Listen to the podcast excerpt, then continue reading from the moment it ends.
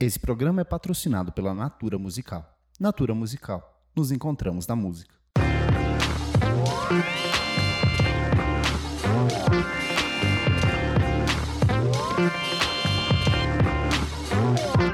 Oi, pessoal, eu sou o Kleber Fak, do Miojo Indie. Oi, pessoal, vocês adoram Almeida da Popload Radio. Eu sou a Elo Cleaver da revista Balaclava.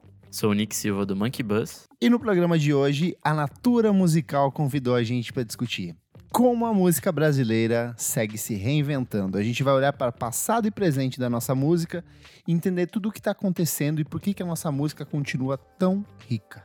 E olha só, outro momento natura musical aqui. Como a gente explicou na última edição do programa, pelas próximas edições a gente vai trazer dicas, curiosidades e algumas informações importantes sobre esse que é o principal edital da Natura. O edital Natura Musical ele existe desde 2005. De lá para cá eles já investiram mais de 130 milhões de patrocínios em 418 projetos.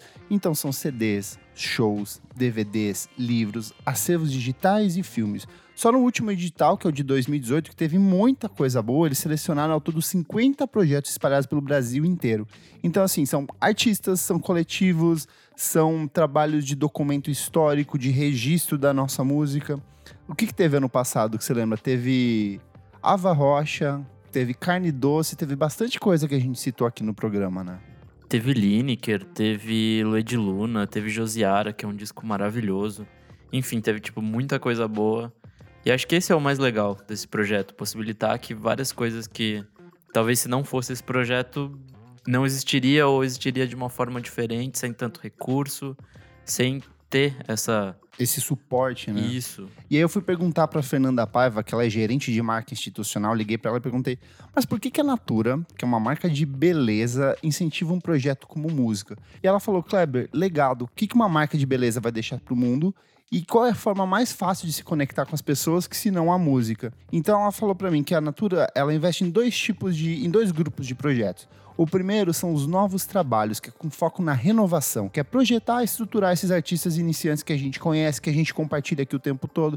Então a gente falou bastante do caso da Luísa Lian, que está saindo agora com uma turnê incrível patrocinada pela Natura Musical mas também tem a questão do legado, que é pegar esses artistas que já são consolidados, esses grandes nomes da, da música popular brasileira, mas que voltam, que estão sempre aqui vivos, trazendo trabalhos diferentes, trabalhos novos, que é o caso recente que a gente falou do Jardim Macalé, com o Besta Fera, que é um cara que está aí há mais de 50 anos trabalhando, é, envolvido com a música popular brasileira, mas que lançou um disco ainda tão relevante que precisa ser ouvido, né? É, em anos passados teve o Otto também, tem Nação Zumbi, que são bandas ou artistas, né, históricos aqui dentro do Brasil e que tem esse apoio de manter esse legado vivo, de manter essa chama, de manter essa, essa música tão, tão boa à frente, assim. Exato. E se você é um artista que quer ter o seu trabalho divulgado, o seu projeto, você quer levar a sua turnê para o Brasil inteiro, e como a gente explicou na última edição, nessa semana que está saindo o nosso programa, entre os dias 2 e 19 de julho de 2019, está aberto o edital Natura Musical. Então, corre para se inscrever porque ainda tem chance de você divulgar o seu trabalho. Pois é, o edital acabou de abrir, então corre lá, escreve seu projeto agora, porque pode ser que você consiga estar no meio de muita gente muito boa, assim. Então, não só o dinheiro vai ser bom, né, para você financiar seu projeto e tudo mais, mas estar nesse hall de pessoas tão legais essa é, troca de informações, de exato. conhecer gente, isso ajuda muito no. A gente já falou no, em alguns programas sobre montei minha banda e agora, e a importância de estar envolvido na cena, né? De conhecer outros artistas, o quanto isso engrandece a sua obra. Então acho que é realmente importante, assim, você. Ou que seja, você acabou de lançar um disco muito bom e quer circular com ele. Então, se inscreve lá que só tem gente boa dos anos passados e você pode ser uma delas no próximo ano. E você também é um pesquisador da área de música. Se você quer fazer um resgate histórico da música brasileira, por que não contar com o suporte do edital Natura Musical? Então são diferentes categorias lá no site www.naturamusical.com.br. Você encontra outras informações e tudo o que você precisa saber para participar do edital 2019. Natura Musical, nos encontramos na música. Aproveita e segue a gente nas nossas redes sociais, arroba podcastvfsm no Twitter e no Instagram.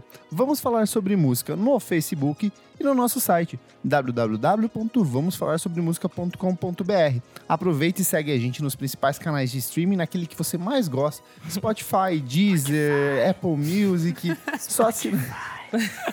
Só assinar a gente lá, assina porque a sua audiência conta muito e principalmente apoia a gente no Padrim, padrim.com barra podcast VFSM. Quer que o podcast continue saindo toda quinta-feira, certinho, sem falhas, sem interrupções? Apoia a gente lá, tem diferentes pacotes, tem pacotes para você mandar sua mensagem de voz e participar aqui do programa. E a edição de hoje só foi possível graças ao apoio do Pedro Henrique Carvalho e do Thiago Peixoto. É, e acho que além de os programas saírem na quinta-feira certinho, tem também o rolê da gente fazer mais coisas. pro- Exato. Então ajuda a gente lá que conforme a gente for batendo nossas metas, a gente vai fazendo mais coisas, programas novos, talvez dois programas na semana, quem sabe. Máquina de produção. Pois é. É isso aí. Então Amo. apoia lá, padrim.com barra podcast VFSM. Então vamos lá. É, antes de começar, eu queria perguntar para vocês o que vocês entendem como música brasileira. Elo, Ah, legal, obrigada. fazia tempo que eu não perguntava direto pra você. O que eu entendo por música brasileira são brasileiros fazendo música. Eu acho que não precisa ser necessariamente. Eu vejo como música brasileira a retomada do MPB, né? Tipo, meio que essa vontade de que seja um estilo musical que remeta a algo esteticamente ou algo assim, sabe? Eu acho que não necessariamente precisa ser isso, até que a gente tem tantos artistas de gêneros diferentes, né? A Tassa Reis, que a gente tanto falou no episódio passado, daí um Jovem Cidreira que vem com uma outra estética. Então, acho que é simplesmente artistas brasileiros fazendo música. Eu não sei se precisa ser em português. Acho que não. Eu tenho uma, uma tradução pra mim que é música brasileira é uma manifestação poética e, e ou instrumental das histórias, vivências, experiências e tudo aquilo que movimenta o cotidiano brasileiro. Lindo! Bonito, né? Bonito. Falou muito. Falou É. muito e falou bonito. É, É, isso. Então, assim, pode ser cantado em inglês, pode ser hip hop, pode ser funk, pode ser samba. É que eu acho que tem alguns ritmos, algumas coisas que a gente fala.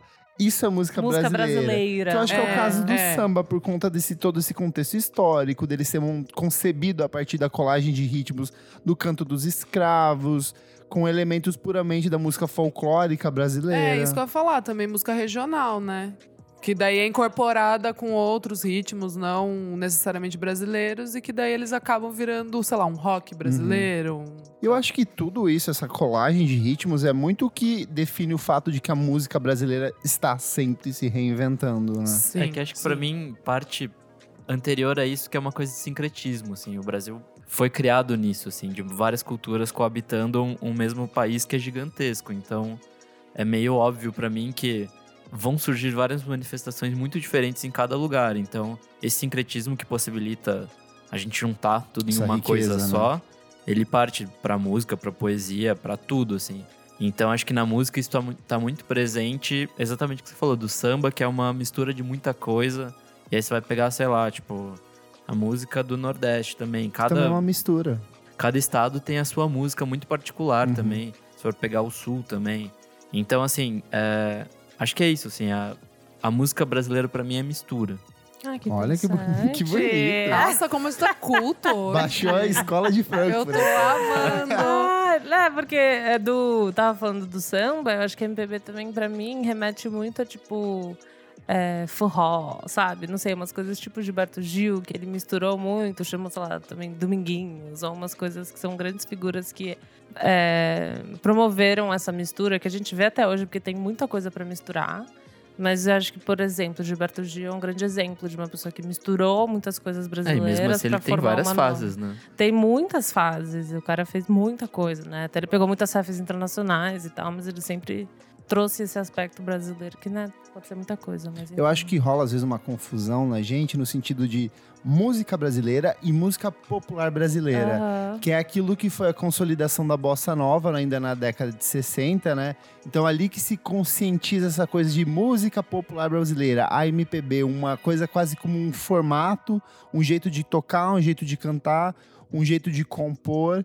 Mas a música brasileira vai muito além disso, tipo, porque não dá pra ouvir, por exemplo, Racionais MCs e falar assim, não, isso não é música brasileira, isso é só uma Total. adaptação do que era feito com o Thug Life lá de fora pro Brasil, que virou Vida Louca, sabe? É, talvez a da Bossa Nova seja foi o grande momento em que um, um estilo musical do Brasil foi mainstream e conseguiu acessar todos os públicos, vamos Sim. dizer assim. É que Tanto que, que na lá verdade fora- ele conseguiu ser exportado. Exato, tanto que lá o samba fora- Era Sim, fortíssimo aqui antes e depois. Não, mas, mas o assim. samba também era de, né, de classes Classe sociais. baixa.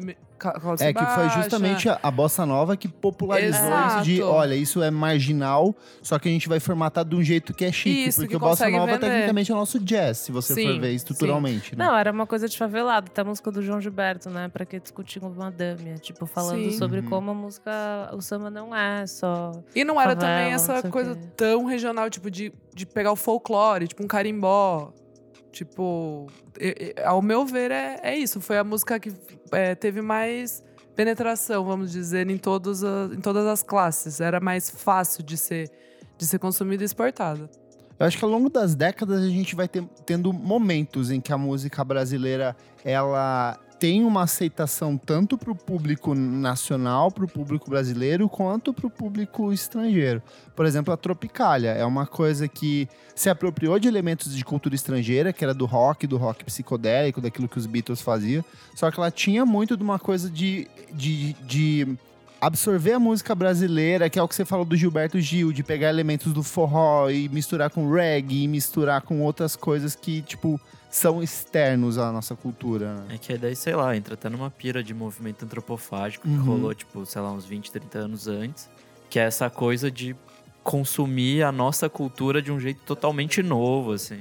Vou- chegando pro hoje, por que, que a música brasileira ela tá tão em alta? Eu acho que hoje é por conta de uma série de fatores, assim, vocês conseguem perceber pelo menos um ou dois, alguma coisa que vocês sejam, acho que, tão marcante de ter ressaltado a música brasileira desse jeito?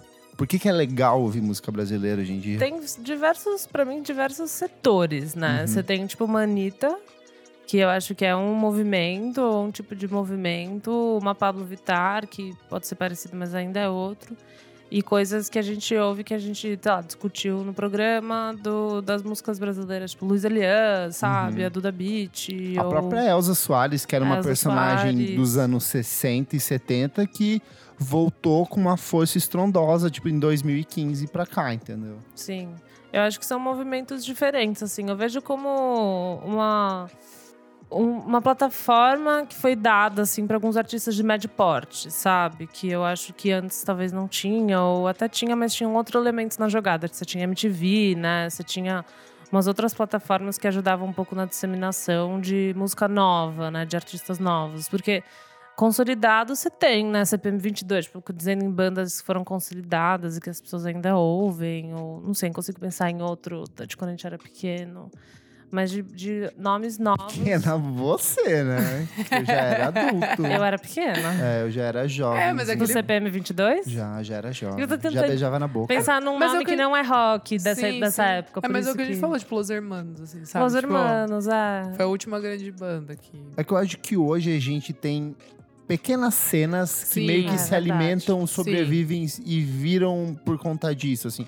A gente tem um movimento rock, a gente tem um movimento sertanejo, a gente tem um movimento de axé, a própria redescoberta da música baiana que tá rolando agora, assim. Então são pequenas cenas que funcionam ali dentro, tem um microcosmos, tem um público que absorve isso e está tudo bem. Eu não preciso mais ser um gigante, eu não preciso mais ser um Caetano Veloso da vida. Eu posso muito bem funcionar nesse.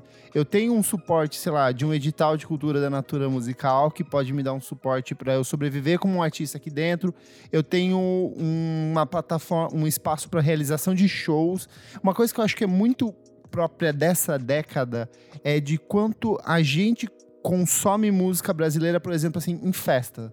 Antigamente a gente ia numa festa, sei lá, tocava Strokes, The Killers, É, era sim. só rock gringo. Nossa, isso era muito raro ter música Não, não brasileira. tocava. Não Acho que era só um tocava. Cansei de Ser Sexy ali, porque É, era gringo, e porque tá ligado? tinha música Tipo, em inglês é, em também. inglês. E hoje não, eu sinto que as pessoas consomem música brasileira nas baladas. Por exemplo, Silva. Eu lembro que quando o Silva lançou o primeiro disco dele, o Claridão, tinha coisas ali que eu podia tocar. Total. Marcelo Genesi, Cel, Tulipa Ruiz, hoje a Duda dia. eu, Hoje em dia eu vou É, numa festa, Tem que tocar. eu consigo fazer um set, sei lá, pelo menos metade do set eu consigo fazer de música verdade. brasileira. Eu acho que as pessoas redescobriram a, a beleza da música E brasileira. um ponto que eu tava pensando, talvez seja pelo momento político, histórico e tal, é uma, uma parte da, da juventude, vamos dizer, vamos dizer assim, tá tendo mais orgulho de ser brasileiro. E mesmo em meio ao caos, tá tentando levantar essa identidade.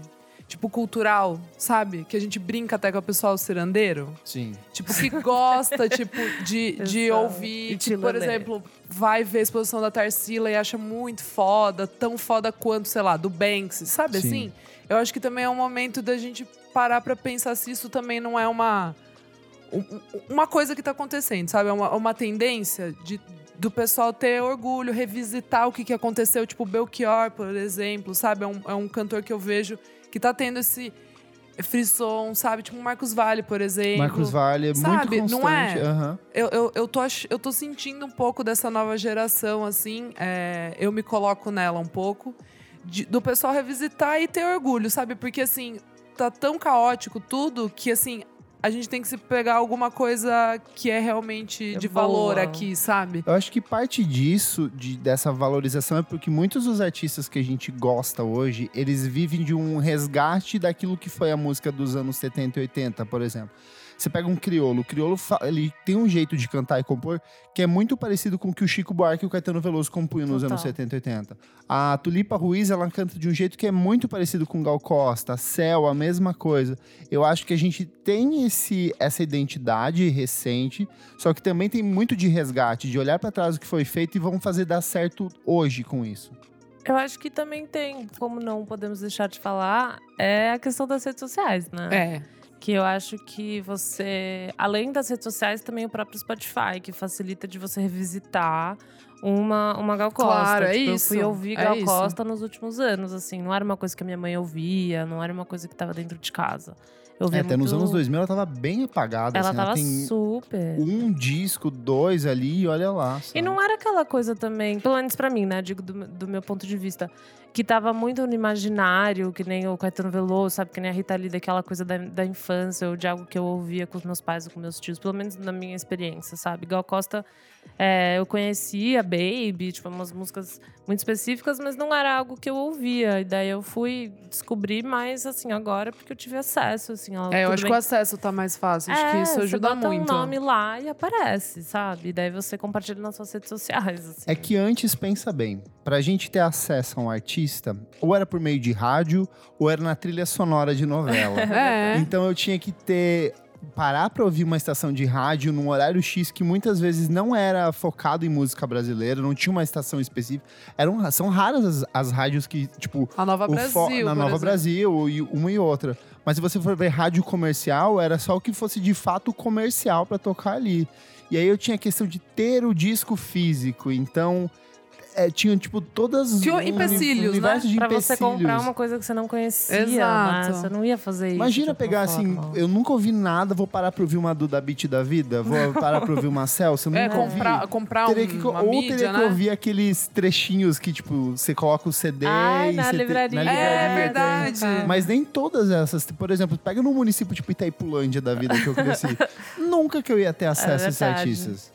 Não, agora a galera ouve de qualquer lugar, né? Hoje mesmo na- no Instagram da Arrasa eu tava vendo, tava tipo, galera, Belém do Pará, Rio Claro, tipo, um monte de gente que talvez nunca viu um show, sabe? Nunca viu um show da banda e gosta e, e- e é fã, né? Tipo, acompanha e se engaja com isso. Eu acho que isso é muito inédito. Eu acho que também. vem daí um pouco da influência das próprias plataformas de streaming de tipo.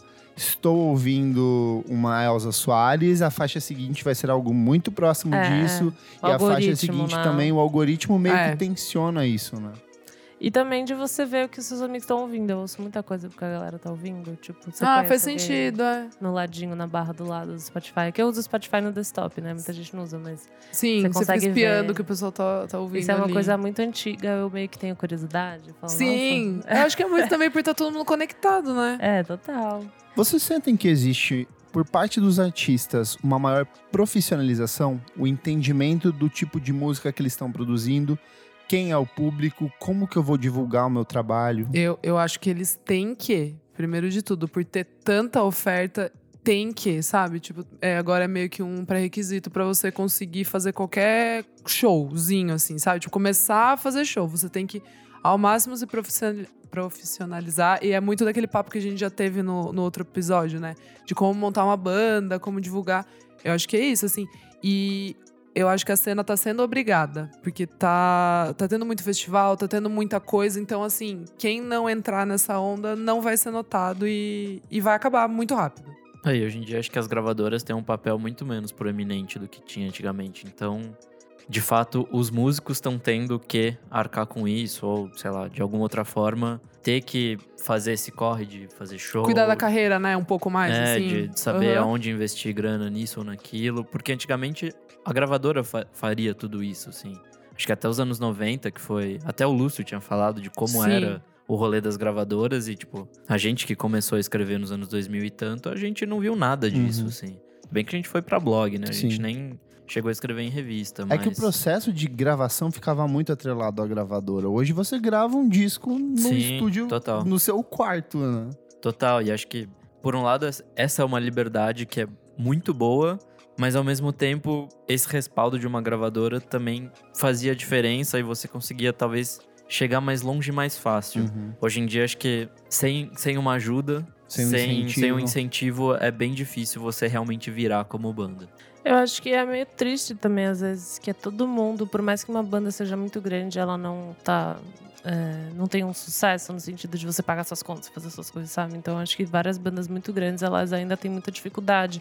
Então, às vezes você até vê, tipo, umas bandas que você acha que fazem muito sucesso, tendo apoio de editais e tal, né? Isso é muito louco. É, e de gravadoras, realmente. Hoje uma gravadora, ela, sei lá, com a Brunx, por exemplo. A Brunx não gravou com a gravadora, né? Ela gravou todo o disco de forma independente. E você tem uma ajuda da gravadora em questões de divulgação, assim. Então, hoje em dia, a divulgação, ela realmente é muito importante. De só você como postar, onde postar, é, playlist do Spotify, né? Tudo isso é meio que talvez hoje seja o maior trabalho de uma gravadora. E eu acho que mudou completamente, assim, o se torna algo muito mais possível para meros mortais fazerem, assim. Mas eu acho que é um trabalho muito grande. Tá também, né? fragmentado demais, né? Existem vários É. processos, assim. Daí talvez seja uma maior questão. Mas. É que acho que também a música brasileira ela se reinventa conforme a indústria musical se vai pra algum canto diferente, né? Tipo, se for ver os anos 60, era uma coisa, os anos 80 outra, completamente diferente. E aí, sei lá, anos 2000, internet, ruptura total. Então acho que tem muito disso, assim. Da música brasileira seguir essas mesmas rotinas que tem lá fora, mas de um jeito muito brasileiro. Eu vou dar um exemplo disso que eu acho que é, é, é- é bem sintomático dessa questão de, de adaptação, que é o caso do Calypso. Que o Calypso era uma banda independente, eles gravavam seus próprios discos de maneira caseira, eles soltavam o disco nos shows que eles estavam apresentando, às vezes eles gravavam o disco durante o show, no final do show você já levar um disco pra casa. Caralho. Tudo pirataço, sem, sem apoio de gravadora, sem nada. Foram, tipo assim, anos É verdade, até que a é gravadora, verdade. tipo, eu nem sei se hoje em dia a Joelma, que agora acabou, né? É. É, nem sei se hoje em dia a Joelma tem o suporte de algum grande selo, talvez uma produtora dela. Mas foi uma dupla que, tipo assim, deu no couro e foi por conta própria e criou os seus, os seus meios. A própria música paraense, ela tem um método de divulgação que é muito próprio da música paraense. Do cara que, vai- que tem as festas de aparelhagem. Então, assim, às vezes eu vou ter a predominância de lançar a música da Elo no meu show de aparelhagem. Então, assim, o público vai lá pra ouvir a música da Elo que ela vai lançar na minha festa. E é uma coisa que não tem um pouco na, na cultura do Recife, tem um pouco de baile funk também, tem bastante disso, mas são tipo microestruturas de organização de divulgação de música, né?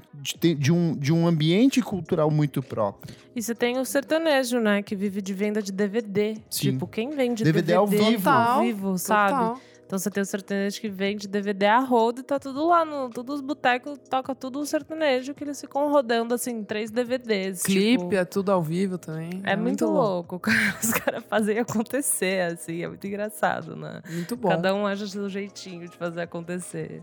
Uma coisa que eu acho bem legal e próprio, principalmente dessa. Não é da dessa década, mas se consolidou, que é a questão dos festivais brasileiros com artistas brasileiros, assim, com line-up, sei lá, 95% composto de artistas brasileiros, vem um ou outro gringo. Tem uma listinha aqui, ó: Koala Festival, Bananada, Coquetel Molotov, Se Rasgam, Do Sol, Música de Rua, Sonâncias, Timbre. Então, assim, para além de a gente ter um público que quer ouvir música brasileira, que curte, para além de a gente ter novos canais de acesso a essa música, a gente tem principalmente pontos de encontro onde esses amantes da música, de música brasileira vão se encontrar, né? Eu acho muito interessante como é, tipo, você tem festivais com muitos artistas brasileiros e também o quanto é caro você trazer um artista internacional aqui para dentro, sabe? Então, em questão de passagem, em questão de próprio cachê, é o valor do dólar. Então, são muitas coisas que, que fazem a cena ela ser meio incerta, no sentido que você não sabe o que vai acontecer no que vem, sabe?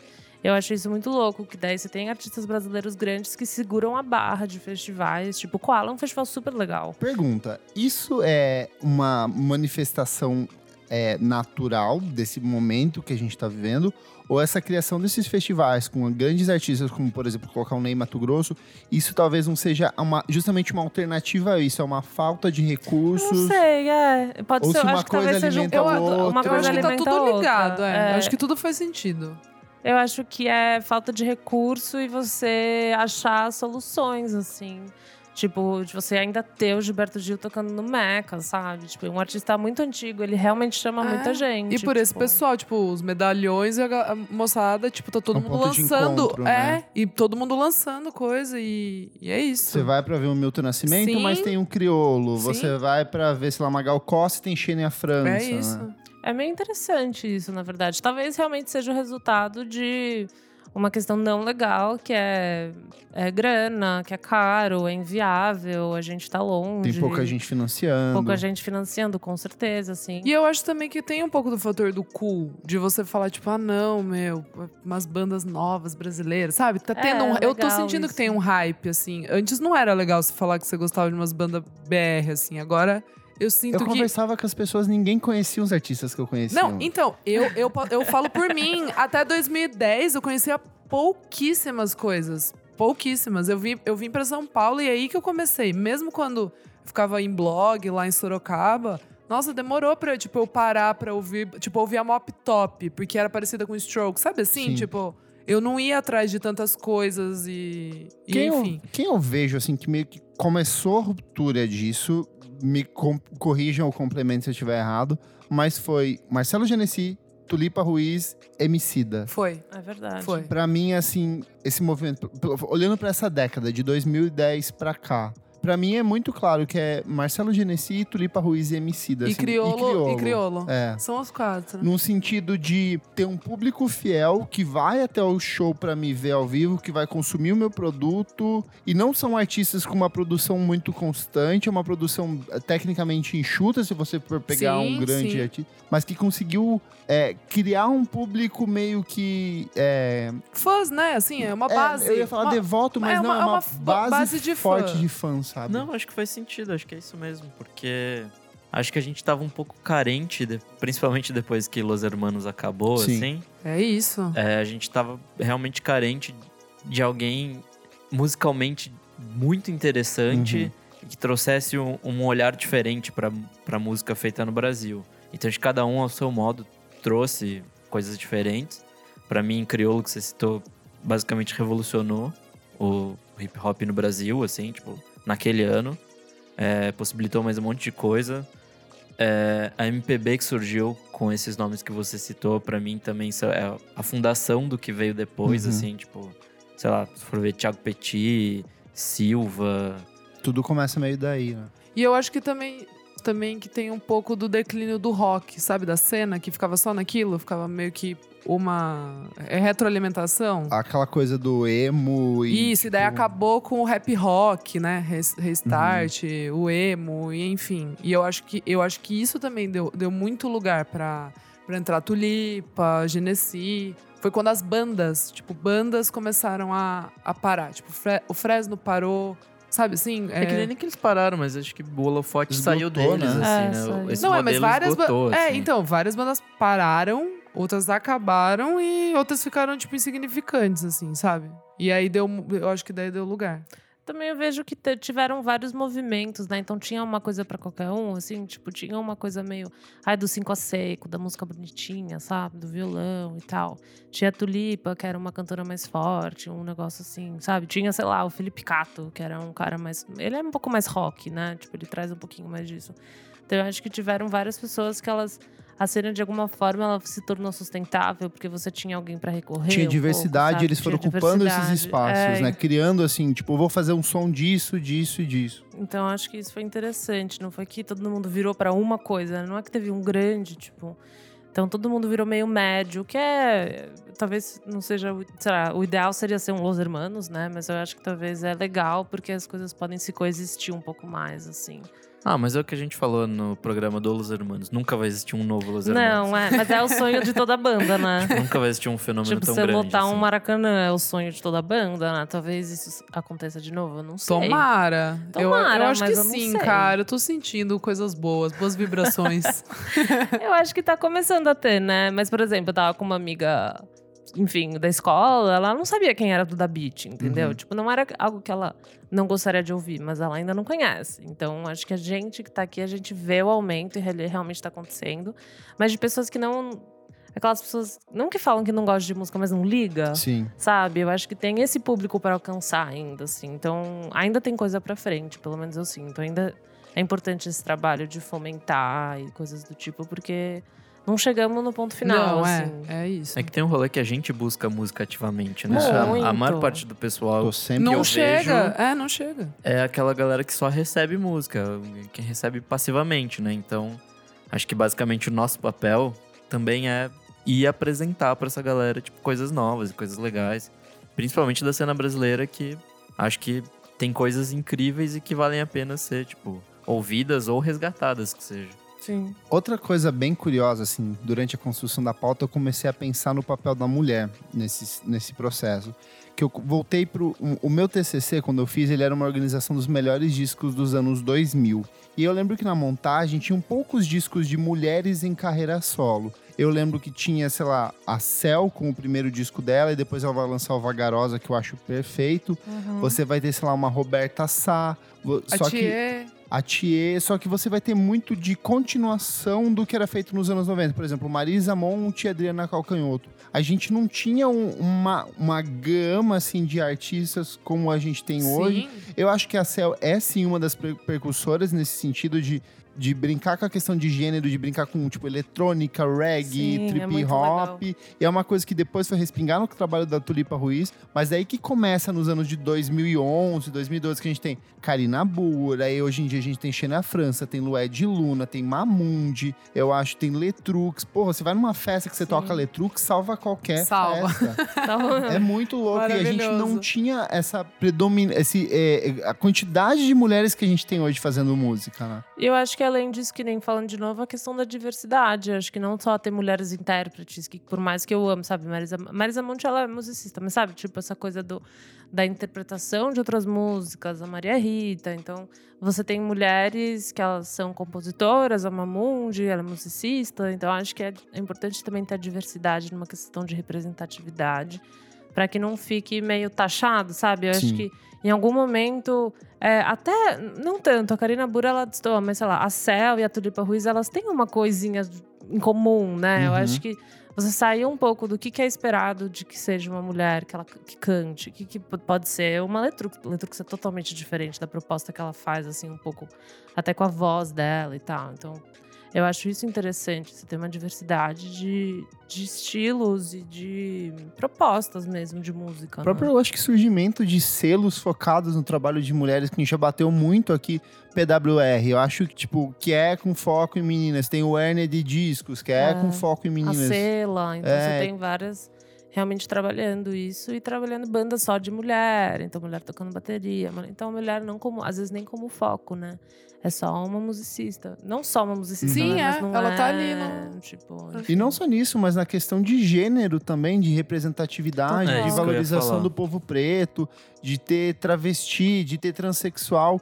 E eu acho que não só. é, o outro fator muito interessante dessa década, a música para além do consumo imediato da música. O que, que ela tá deixando como legado? O que, que é o impacto dela? Tem significado ou ela é só um discurso vazio? Eu acho que isso são coisas que as pessoas não apenas estão indo atrás, como estão dispostas a discutir música. Isso eu acho muito legal, de, sei lá, parar numa rodinha de amigos num bar e começar a discutir um aspecto importante de um disco X ou de disco Y, sabe? Eu acho legal você ter figuras que vão além, né? Por exemplo, a Linda Quebrada é uma pessoa que. Eu não necessariamente ouço muito o disco dela. Ah, eu ouço, Mas eu, eu sigo, amo. eu sigo no Instagram, eu amo, eu acho tudo, sabe? A É isso, ela é maior que a música, né? Ela é Tipo, maior, ela é uma figura, muito ela é famosa, sabe? Eu acho que isso é importante, você ter pessoas que são famosas por, por Sim. sei lá, a Lineker, a Lin, Pelo tipo, discurso pelo que ela Pelo promove. discurso, a MC tá, todo mundo, né, que tá, tá vindo aí com Então, muita é, eu força. acho importante isso. Além da música, você ter pessoas que são simplesmente famosas porque elas são musicistas, elas são artistas, sabe? Eu acho que faltava um pouco também de representatividade nesse aspecto, de você não ser só homens brancos famosos, sabe? Tipo, esses É, grandes. aquela coisa de banda, ter- né? A banda só, que é É. rockstar. São a quatro imagem, caras é, brancos. A imagem do rockstar de- acabou e deu lugar pra, pra Independente todo se mundo. você gostar da música ou não, ela é famosa, ela é uma pessoa, é formadora de opinião, Uhum. sabe? Tipo, foda-se. Influenciadora. Influenciadora, menina, mas é. é Lacrou. Lacra- Lacradora. Acho que isso é um impacto grande na- nas pessoas, assim, sabe? De você seguir no Instagram você ver o discurso e você ir compreendendo. Acho que além da música, vai muito longe o apoio que você dá para essas pessoas. Vai muito longe também.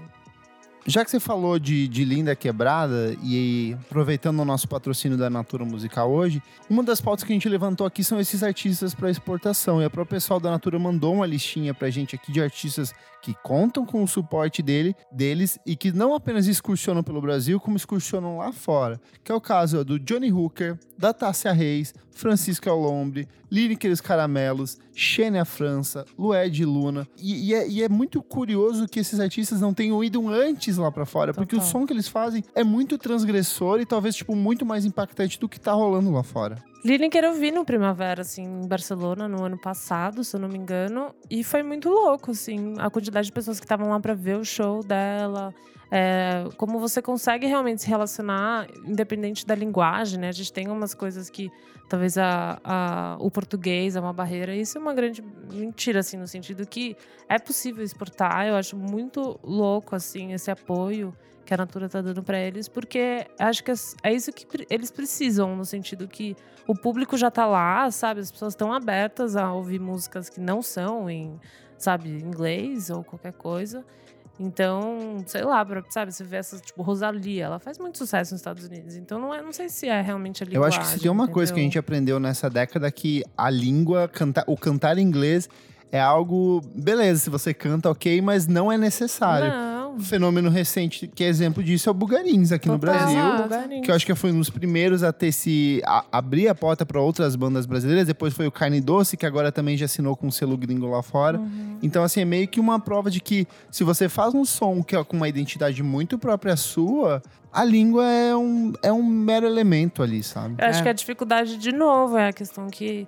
Do, do quanto é caro sair daqui, sabe? O aspecto da profissionalização, É, né? então assim, é tudo muito caro. Não acho que é por, por falta de talento, né? Que não tem tanto artista brasileiro lá fora. É por falta de apoio mesmo, é por falta de, de grana, no sentido de você conseguir pagar uma passagem e hospedagem pra ficar lá, sabe? Então eu acho muito importante esse apoio que a Natura tá dando por causa disso. Assim, é meio que abrir algumas portas e ir sentindo também o público internacional pra ver quais são as possibilidades para os artistas brasileiros.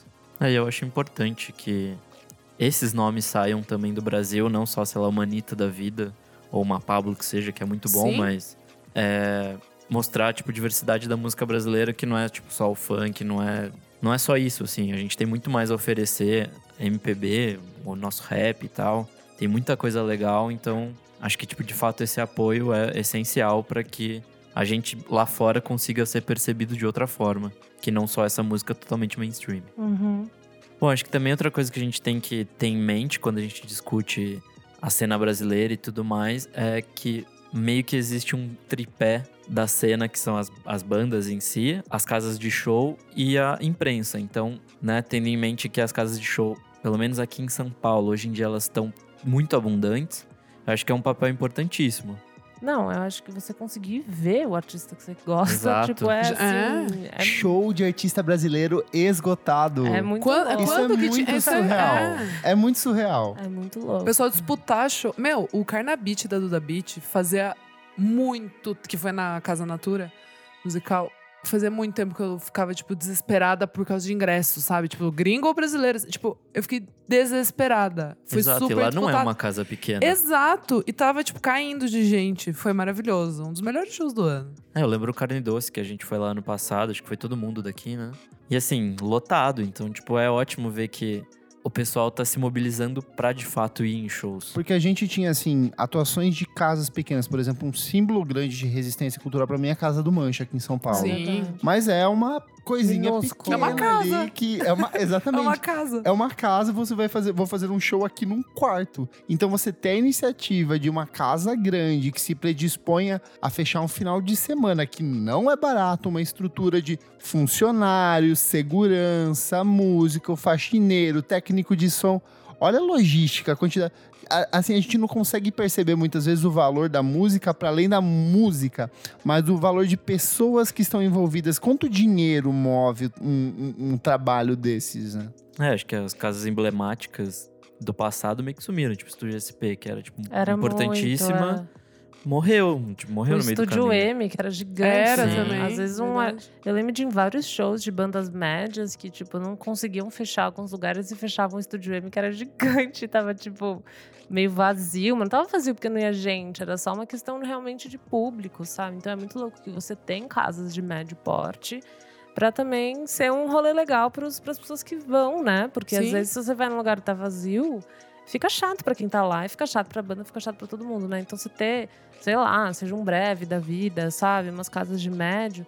É, e o que eu acho mais legal, assim, também é, por exemplo, a Casa Natura. Você sabe que lá vai ter show bom. Eu acho muito legal a importância da curadoria.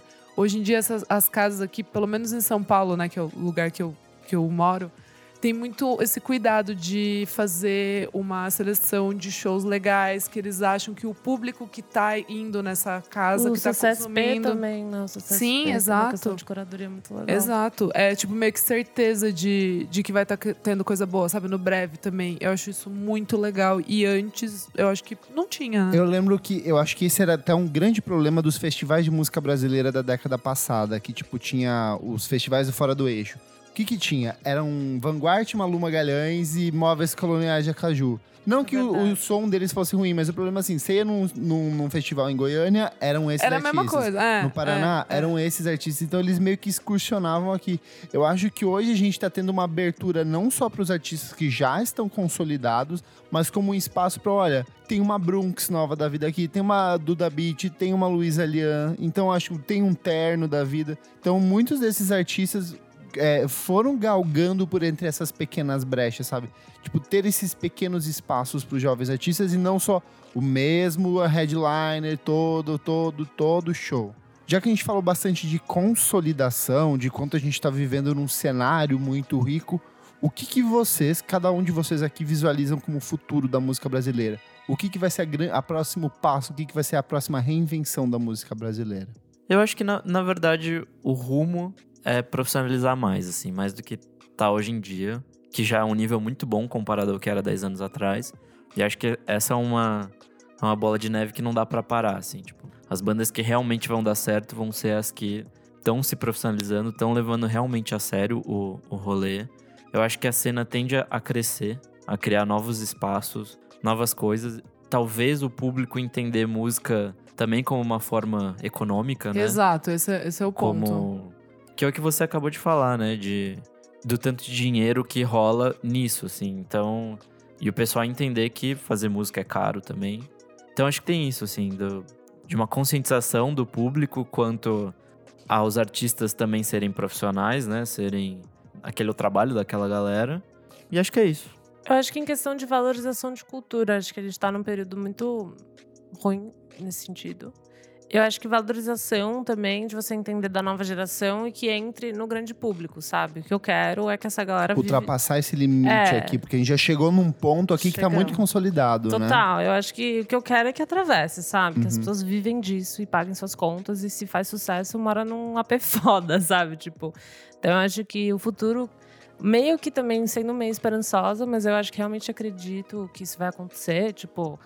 Passou Terno Rei no Luciano Huck, Eu sabe? amei. Semana passada. Foi muito bom. Então acho que é isso que tem que acontecer. Tem que ter abertura de novela, tem que ter, sabe, trilha sonora de, sei lá, Fátima Bernardes. Então acho que falta um pouco disso e eu acredito que com esse crescimento desses artistas vai ser meio que natural ou não vai dar pra não ser falado, né? Tipo, alguém poderia estar no Serginho Grossman já, sabe? Então acho que talvez o rumo seja esse, de você tatear também o grande público e fazer com que isso seja só, tipo, sua vida, assim, né? Não só em época de show e de turnê, mas que seja algo. Você vive disso o ano inteiro, assim, se você chega lá. Eu vou aproveitar o seu gancho, então já vou depois você dar o seu, Isa. Pode falar. Mas o que eu vejo muito é de um entendimento da música como produto, sem necessariamente perder o valor artístico e perder a mensagem, aquilo que ela quer repassar, mas entender como que eu posso levar a minha música para outros campos que talvez antes fossem meio inacessíveis. Legal, é. Que é o caso do Baco Exu do Blues. Quando ele lançou Bluesman ano passado, teve muita gente que acusou de, de ser um produto de mídia, que tinha um apoio de uma agência. Só que puta que pariu, olha a mensagem que o cara tá passando. Ele tá levando pra uma porrada de outras pessoas que talvez nunca tivessem Total. acesso Tá Tá àquele levando pra discurso. fora, ganhou um Ganhou Cannes. um Ganhou Cannes, desceram, bateu Beyoncé Jay-Z. Inacreditável. Que é mais o quê, sabe? Então, assim, eu acho. é, eu sei que por um, um- o valor da arte, se a gente for voltar lá pra trás, tipo, o que, que é a arte, o que, que é a pureza da arte, isso distorce muito. Só que se a gente tá falando de Capitalismo, consumo, capitalismo, eu acho que é saber utilizar da música como um instrumento pra se aproveitar dessas ferramentas e de fato difundir a sua mensagem. Tudo. Outra coisa que eu acho bem importante é o aspecto da valorização da regionalização. O quanto que a gente tá olhando para aqueles ritmozinhos periféricos que, tipo, antes ficavam restritos a uma cultura de um povo local, mas que hoje se transformam em algo próprio. Que é o que o pessoal do Atocha faz, que é o pessoal todo do Pará tem fazendo com, a, com o carimbó. Então eu acho que essa coisa de olhar para os ritmos, para diferentes ritmos e transformar isso em produto comercial aberto ao grande público, eu acho que é um ponto importante. Que acho que a gente acabou não falando aqui, mas a gente tá muito mais tolerante a ouvir outros tipos de música. Eu penso assim, o, o preconceito que a gente tinha de antes, ah, só vou ouvir rock, mas hoje mesmo quando eu vou em algumas festas, dá pra tocar todos os tipos de música e o público curte todos os tipos de música. Eu acho que as pessoas estão mais abertas e dispostas a conhecer outras coisas que antes elas talvez não estivessem. É, Tudo. gente, vocês já falaram tudo, né? Ah, não vale. É, Mas não, mas, mas eu realmente acho que é é isso. isso aí, professor. É isso, professor. Um beijo, tchau. Não, eu acho que é, marcas precisam investir mais nisso. Todo mundo entender que isso é um mercado e que, cara, dá pra fazer muita coisa linda e fazer girar a roda e todo mundo fica- sair Ah, bem já que a nisso. gente tá vivendo um desmonte governamental da cultura, nada Sim. melhor do que marcas intervindo É, mas fa- é- continuar a fazer essa roda girar. Sim. E, e vai dar tudo certo. E é isso aí, gente. E você que tá ouvindo, conta pra gente quais são os trabalhos, quais são os discos, o que mais marcou da música popular brasileira pra você nessa última década, como que a música brasileira vem se reinventando, o que, que tem de mais de transformador na nossa música. Comenta lá no nosso site, comenta nas nossas redes sociais que a gente vai reler, ler os comentários de vocês nas próximas edições do programa, certo? Então vamos pro segundo bloco do programa. Bora. Não paro de ouvir. Não paro de ouvir. Não paro de ouvir. Chegamos aqui no segundo bloco do programa Não Paro de Ouvir. Isa, o que, que é esse bloco? Nesse bloco, a gente vai dar recomendações de lançamentos dessa semana ou semana passada, vai. E o que, que você não para de ouvir? Gente, terceiro single do Apeles, Muito né? bom. Muito bom. É, a música se chama Torre dos Preteridos. Eu achei muito bonito e Uhum. o clipe é lindo, né? O clipe é Sim. lindo, eu vi hoje, é verdade. Ah, é eu achei muito bonito. Eu vi que são é, o ar- é, arquivo, né, de um cara chamado Adrian Cousins. E é pela Turquia e Inglaterra. Eu achei muito bonito. E a música eu achei super nostálgica. Eu achei tipo... muito The Cure. Até na crítica que eu escrevi, eu falei, parece Faz muito do- o sentido. Disintegration. Disintegration. Essa coisa de ser meio gótico, com umas guitarras enevoadas, assim. Então, eu achei muito boa. Achei chiquérrimo, gente. Eu achei a música mais quarto negro do que quarto É, negro. é verdade. É a música mais quarto negro desse, desses singles que, Você ouviu? que vai eu não ouvi ainda, eu ouvi os outros dois. Que, Sim. Tipo, pra mim, tá bem diferente do que ele já tinha feito antes, que a voz tá bem afundada, Uhum. assim. Principalmente no primeiro single que É. a gente comentou. Não dá nem pra entender. Não dá nem pra que entender algumas coisas, é verdade. Mas, enfim, amo Quarto Negro e quero muito ouvir esse novo single. Show. Vai sair no Cruz, que é o lançamento da Balaclava. Crux. Crux. Elo. Bom, é, antes da minha recomendação oficial, os meus dois cristais lançaram música, que é a Frank Cosmos e a Luke, Lucy Ah, Day. Olha que perfeito. semana pra você, hein? Então, pra mim, foi ótimo. A minha favorita entre as duas é da, é da Frank Cosmos. Ela lançou uma música que chama Windows. É bem parecido com o disco anterior, Que então... ela anunciou o disco novo, né? Ela anunciou o disco novo e e lançou esse single. E achei bem parecido com o anterior. É, tecnicamente ele e tá com os melhor. anteriores. Não, não. Olha você, hater. Eu, Pega ele no flagra. É que eu sei que ela, ela, ela se repete. Ela é se um repete. fato, estrutura melódica, o jeitinho de Não, cantar. é Mas é isso. muito fofo. É eu muito não, não fofo. resisto. eu gosto das. Eu abro exceção. Eu pra gosto ela. das letras dela, as temáticas são sempre boas. Então, mesmo que seja meio parecido é, a, o musicalmente, é sempre uma surpresa, porque eu sempre me surpreendo com as letras e as, as coisas que ela fala. Porque foi é assim mesmo. Porque foi assim, gente, desculpa, eu gostaria de ser melhor, mas não sou. E daí tem a nova da Lucy Dacus, que chama Forever Half Mast. Eu gostei também. Uhum. Quero ouvir mais o, o, Que é o um resto. antino-americano. É verdade. Ela tá cheia dessas. No show do Primavera também tem uma música que ela falou que é um antino também, que do Historian, que é ah, Yours and Mine. É sobre o momento político americano, que está realmente muito deprimente. Mas a, a recomendação de algo que eu estou ouvindo muito, ouvi muito ontem e hoje, é o disco novo do Daniel Caesar, o que? Study One. Ainda não ouvi. Eu ia falar dele, era uma das minhas Ah, dicas. desculpa, mas tá tudo Nick. bem, porque eu tenho outra? outra. Opa, preparada. Meu, eu gostei, eu tô gostando. Eu tô achando bem romântico, mas ele é romântico, né? Então tudo bem. É, Nunca dei muita moral pra ele. Nossa, é muito bom. O É disco de muito 2017, o Freudian, é excelente. Eu tô assim. com o Kleber. Eu acho que Você não dá moral pra eu ele? não dou muita. eu mas acho eu vou que é esse bonito, álbum. mas não me pega. Exato. Eu- tem uma É, voz, tem eu tudo, entendo mas... também. Mas eu gostei desse, que eu acho que ele tem umas questões técnicas bem legais, assim. Uhum. Me lembrou um pouco o Anderson Paak, umas Ah, horas. daí talvez já me comova um pouco mais. Ó, tem participação do Pharrell Williams, Pharrell. John Mayer, Brandy. Então eu achei interessante. É bem romântico, É, R&B assim. Sensuellen. É muito bem R&B Sensuellen, mas eu, eu gostei bastante. E eu achei legal os timbres, eu achei meio diferente umas coisas. Algumas coisas são bem tradicionais no sentido do R&B, outras, mas ele é, alia com umas coisas diferentes, assim, em questões técnicas. Então eu achei legal. Então, Case Study One do Daniel Caesar. E você, Nick? Bom, a minha dica de hoje é uma banda chamada Blue Lab Beats. É um duo londrino que faz um. Sabe, tipo, aquele lo-fi hip hop que virou modinha há algum Aham, tempo? sim. Pensa nisso, só Tipo que. mis- aquele beats que tem a menininha estudando Exato. que viralizou. Pensa nisso, só que coloca num jazz com umas pitadas de afrobeat. Nossa, Olha como que é o ela. nome? Chama Hum, Blue nossa. Lab Beats. Eles lançaram há pouco um, Ah, adorei o estilo do um cara. EP que chama Vibe Central, tem cinco musiquinhas. Eu achei ele muito melhor que o disco que eles lançaram, acho que em 2017 ou 2018, eu não sei direito. Mas enfim, é, é uma disco é de repagina. 2018 e se chama Chover. Isso, Chover. com X, né? É, chover com X. Chover aí. Sure. Enfim, é uma, é uma reimaginação do jazz, passando pelo hip hop, muito bem feita, assim. Não tem vocal, é só beats. E, enfim, é uma coisa muito louca. Ao mesmo tempo que é, que é inovador, é, você pega e sai ouvindo de boa, porque é muito, é muito comum também, é muito normal ao mesmo tempo. Então é isso, assim, a, a primeira música que eles lançaram, que chama High There, que tem até um clipe bem legal, tem coisas assim do no disco, sabe? Uhum. Então. Bem é, versátil. né? é, tipo, uma mistura muito louca. Eu sei que eu tô soltando várias coisas aqui que aparentemente não tem muito sentido, mas ouça que é bem legal.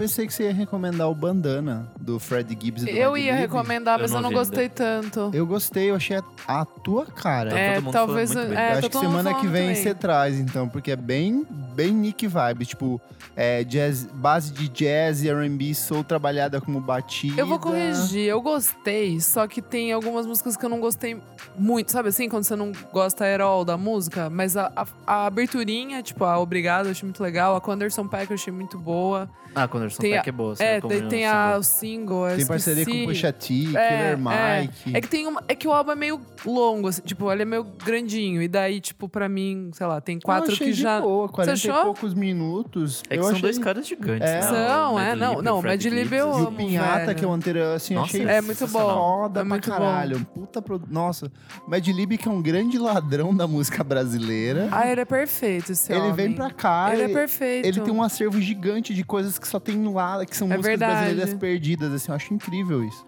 Não, é muito foda. Nick, você vai amar. É, é bem tua cara. Na semana que vem eu trago o meu parecer sobre o disco. Arrasou. e você, Kleber? É, bastante coisinha legal que saiu. Vou focar nas eletrônicas e depois eu vou focar na dica principal. A primeira é o DJ Kicks da Peggy Goo. Peggy Goo foi convidada a participar da DJ Kicks, que é uma, uma mixtape, uma coletânea produzida por um selo gringo. Já passou muita gente, Forte, já participou Caribo, já participou DJ Cozy. Então é uma coletânea de música, de mixes de música eletrônica, faz uma mixagem, sei lá, de uma hora. No dela tem 19 músicas, ela vai do techno ao house ao K-techno.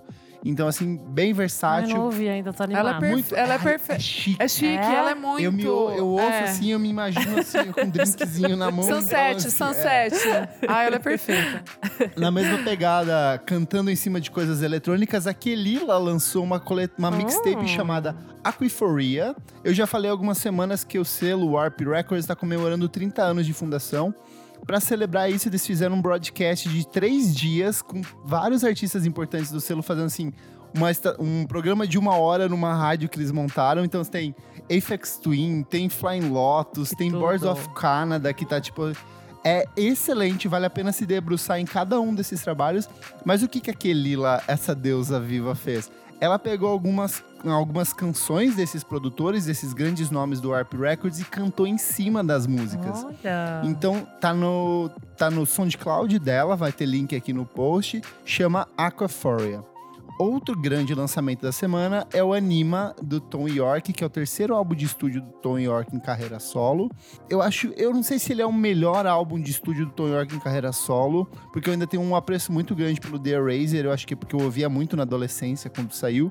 Mas esse disco lembra muito Burial, lembra muito Forte, lembra muito Flying Lotus, que é um puta amigo do Tom York, eles já colaboraram várias vezes. Tem aquele gif maravilhoso dos dois. Exato, Melhor, é é perfeito. É verdade, é muito bom. E cara, como o Tom York é um filho da puta versátil, porque Ele é ano muito passado bom, ele ele tava é fazendo a trilha bom. sonora do Suspiria, e aí ele vem com esse disco que é uma pegada meio eletrônica e two-step britânico. É bem ele, né? Tipo assim, Muito né? melancólico, É. minimalista e preciso, assim. Mas o que tem de melhor nesse, nesse material é a parceria dele com o Paul Thomas Anderson, que é um mini curta que eles fizeram pra Netflix. São, assim, 15 minutos, mas você falaria assim, eu poderia ficar assistindo horas disso. É tudo coreografado, Tom York dança, são os movimentos meio que o que ele fez naquele Lotus Flower, aquela vez no The King of Limbs. Então, assim, são 15 minutos que você fala assim, meu Deus, tem dois gênios juntos trabalhando aqui e é perfeito. Aí tem mais um monte de bailarino e tal. Você né? assistiu? Não, eu vi só o trailer. Nossa, É, eu, eu, eu, que- ass- eu gente, não assisti porque eu assista. quero tá de boa, sabe? Assim, É que tem uma cena assim que você fala assim, ok, eles estão filmando, daí é um truque de câmera. Daí você fala, não, eles inverteram as coisas na diagonal, então, tipo, as pessoas estão meio que dançando contra a gravidade. Ai. Muito bom, muito bom, muito bom mesmo. Filmado em Praga, chique. É, só vi, só vi o pessoal falando coisas maravilhosas, que chorou, que, que tipo, A que é cena da maravilhoso. dança. É, todo mundo- puta, todo tipo, mundo o clipe inteiro é, dan- é uma coreografia. Só que tem esse momento da dança que eles dançam com uma gravidade invertida que você fala assim: Meu Deus, Ai, que, quero morar nesse que clipe. homens perfeitos. Eu assisti três vezes nesse final de semana, assim, tipo, é muito bom. Boa. Chocada em Mas o que mais me emocionou na semana passada. É, ai, eu vou chorar. Olha É, ele! eu me emocionei muito. É o amarelo do MC Ai, da. é. Muito fofo. Ah, eu vou chorar mesmo. Fofo, para! Eu fiquei muito emocionado com a letra, porque o Muito Brasil é o país que mais mata homossexuais no mundo. E o Emicida, que é um cara hétero, mas um cara negro, então ele entende do, do, do sofrimento das pessoas. Chamou a Pablo Vittar e chamou a Majur pra cantar com ele uma música que é muito importante, vai fazer parte do novo álbum de estúdio dele. Esteticamente, o clipe é incrível. Tem um, um, um sample de Sujeito de Sorte do Belchior. Ah, a música é lindo. toda inteira trabalhada em cima disso. O clipe, ele tem, eu acho que uns sete minutos. É, Oito, uns oito Os oito minutos abre com o Emicida lendo um trecho de um cara que é conhecido dele, que tentou se matar. Então, assim, Nossa, aquele começo é muito Ah, Eu, fico, ah, eu tô arrepiada. Eu, É. já- eu Foda, comecei a ver, cara. eu já chorei assim. eu tenho, assim, umas implicações com o Emicida no sentido de que ele tem um jeito me- que não tinha nos primeiros discos, que é de cantar meio interpretando. Ele faz uma forçação na voz que eu não gosto, me, me passa uma, uma falsidade, assim, em alguns momentos. Uhum. Só que esse clipe, essa música é tão, e veio num momento tão bom, veio assim num pós-parada gay que a gente teve 3 milhões e meio de pessoas lutando contra Bolsonaro, se manifestando, famílias reunidas. Então assim, essa música veio de um momento, ai, eu fico emocionado de novo. Foi tipo muito importante pra mim, eu chorei na rua a primeira vez que eu ouvi. Então assim, não paro de ouvir, não paro de ouvir, eu ouço na academia correndo porque ela tem uma mensagem muito forte. Amarelo do Emicida. Não, e essa música do Belchior é de matar. É de matar. E já que estamos falando de Belchior, vamos pro terceiro bloco do programa. Arrasou. Você precisa ouvir isso. Terceiro bloco do programa, você precisa ouvir isso. Nick, o que que é esse bloco? Nesse bloco a gente faz indicações de projetos audiovisuais, pode ser um clipe, pode ser um disco, pode ser uma música, pode ser qualquer coisa que tenha sido lançado em algum momento da história humana. Eu amo. E já que a gente falou do Belchior, falou de Sujeito de Sorte, eu vou recomendar muito um disco dele chamado Alucinação, de Esse disco é 1976. maravilhoso. Eu acho que ele é um dos discos mais importantes da história da música brasileira, não só dos anos 70, mas de todos os tempos. Eu só vou falar as músicas que tem dentro dele, porque daí Não, você já vai abrindo o Spotify e você já vai baixando pra ouvir. Apenas um rapaz latino-americano, velha roupa colorida, como nossos pais, sujeito de sorte, que eu já falei. Alucinação, Não Leve Flores e a maravilhosa A Palo Seco. Também tem Fotografia 3x4, então é uma pluralidade de músicas que foram ou eternizadas pelo Belchior ou eternizadas por outro- outros artistas, como foi a Elis Regina no caso do Como os Nossos Pais. Uma coletânea de hits de, de rock psicodélico, de rock de protesto e de tudo que representava a música brasileira na segunda metade dos anos 70. É, eu acho que é uma, é uma produção relativamente simples Muito simples. pra época, assim. é- E ele canta mal, e então, assim, tipo, tem umas falhas e é, é bom pela falha da coisa, do jeito que ele É canta, honesto, entendeu? né? É, é Tipo, cru. É, é cru, é bem É que eu legal. acho que as letras do Belchior são simplesmente sensacionais. Sim. assim, tipo, é o que carrega o disco, assim, nas costas. Tem muita emoção, Sim. assim. É, e até o negócio da voz dele, dele não cantar muito bem, mas o que ele consegue fazer com a voz dele, de mesmo cantando mal, conseguir passar a emoção dessas músicas, eu acho bem legal. Perfeito. E na semana passada eu participei do Braincast. Estou famosa. chique. Não tinha nem roupa pra usar. Participei de uma conversa com o Olga Mendonça e com a Fernanda do canal das Bia, além, claro, do Carlos Merigo, que é do Braincast, do B9. A gente falou sobre Pink Money. Foi uma conversa. A gente começou falando sobre marcas e sobre representatividade da comunidade LGBTQI dentro desses universos, mas foi pro universo cultural. A gente falou sobre Anitta, falou sobre Taylor Swift, falou sobre Frank Ocean, falou sobre Tyler the Creator. Então, assim, tá uma conversa bem legal. Foi tipo. Fala sobre movimento gay, movimento lésbico, fala sobre visibilidade trans. A gente falou muito sobre higienização dos homossexuais, o quanto é, as marcas tentam vender a imagem de um casal branco, bonitinho, que não se Uhum. toca. Então vale muito a pena ouvir o programa. Que tudo. Gostei do seu Qual é a Boa? Conceitinho de cowboy. Ah, é, eu falei do conceito de cowboy. Falei. Arrasou. Boa, que era boa. um tema que a gente ia usar aqui, mas acabou Nunca passando. falou, então eu levei pra lá. Boa. Isa, É, o meu é uma novidade. É um documentário da Netflix. ai, que, Não, que sério. surpresa. Surpresa! Ai. É, é do Sinatra. Eu tava adiando pra assistir. É, é o Sinatra All or Nothing at All. São duas partes. Eu assisti a primeira parte. Eu Quanto gostei. Uma hora e meia. Duas partes de uma hora e meia. É, uma hora Entendi. e meia, uma hora e quarenta, acho que o outro, alguma coisa assim. Começa a trajetória, Sinatra, do- é, documentário, depoimento de amigos, de, da Nancy, tipo, áudios dela falando, Nancy, a, a ex-esposa dele, né? Eu fiquei meio chocada, assim, que, tipo. O, o jeito como, como ele cresceu, eu achei muito legal, assim, muito genuíno. É, a história das big bands, que eu não sabia, tipo, eu amo, amo, amo ouvir Big Band e eu não sabia como é que funcionava, assim. É, tipo, eles meio que. Os cantores das Big Bands, eles eram substituídos e tal. E eu achei isso muito interessante. É, o Sinatra foi, tipo, colocado no holofote por causa dessas, dessas bandas e tal. E aí, E fala do envolvimento com a máfia?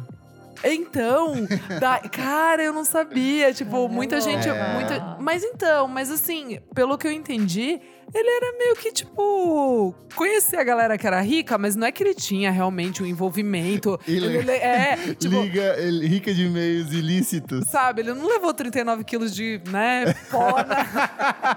Ele não levou, sabe, tipo, num avião e tal. Mas fala, fala sobre, sobre a viagem dele pra Cuba, tipo, sei lá, interessante.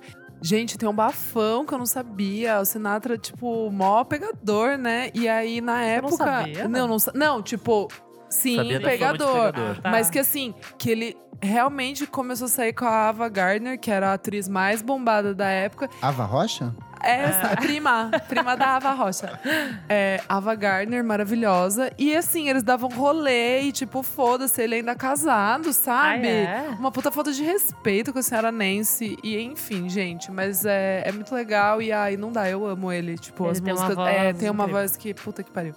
E aí eu assisti a primeira parte. Vou assistir agora a segunda parte, gente. Então é a dica da Sinatra, semana que vem. All or Nothing at All. Boa.